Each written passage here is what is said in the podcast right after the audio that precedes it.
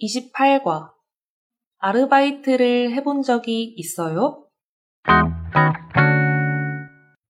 안나 씨, 한국에서 아르바이트 해본 적이 있어요? 네, 있어요. 지금도 하고 있어요. 어디에서 아르바이트를 해요? 한국 식당에서 아르바이트를 해요. 그래요? 아르바이트 한 지 얼마나 되었어요?